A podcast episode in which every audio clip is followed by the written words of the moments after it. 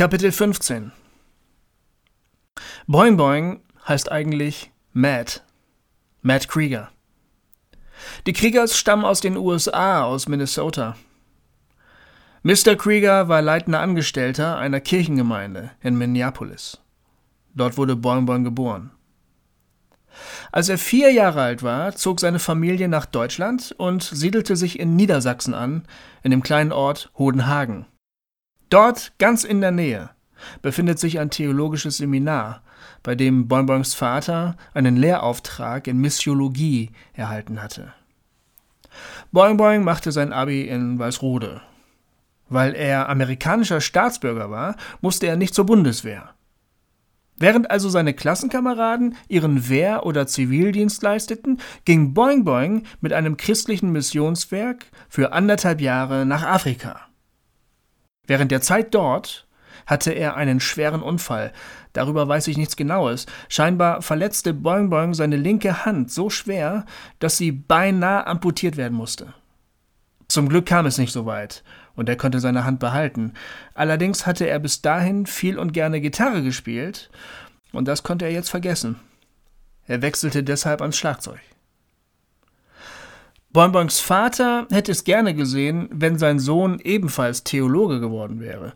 Die Kriegers hatten außer Bonbon noch zwei Mädchen.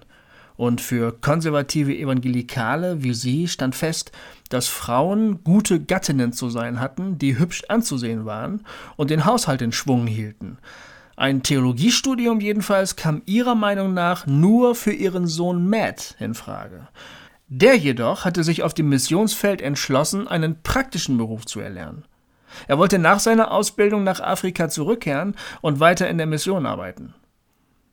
Bald nach seiner Rückkehr heiratete er Rebecca, mit der er seit der 10. Klasse befreundet war, und die beiden zogen nach Kiel, wo Boing Boing Elektrotechnik studierte. Aus der Mission wurde dann aber nichts. Rebecca war zwar genauso gläubig wie Boing Boing, aber auf Afrika hatte sie trotzdem keinen Bock. Sie meinte, sie wäre nur dann dazu bereit, dorthin zu gehen, wenn Gott ihr das persönlich sagen würde. Als das nicht passierte, zogen die beiden nach Hamburg. Boing hatte mittlerweile seinen Abschluss in der Tasche und fand einen Job bei einer Firma, die Fluchtwegsicherungssysteme herstellte.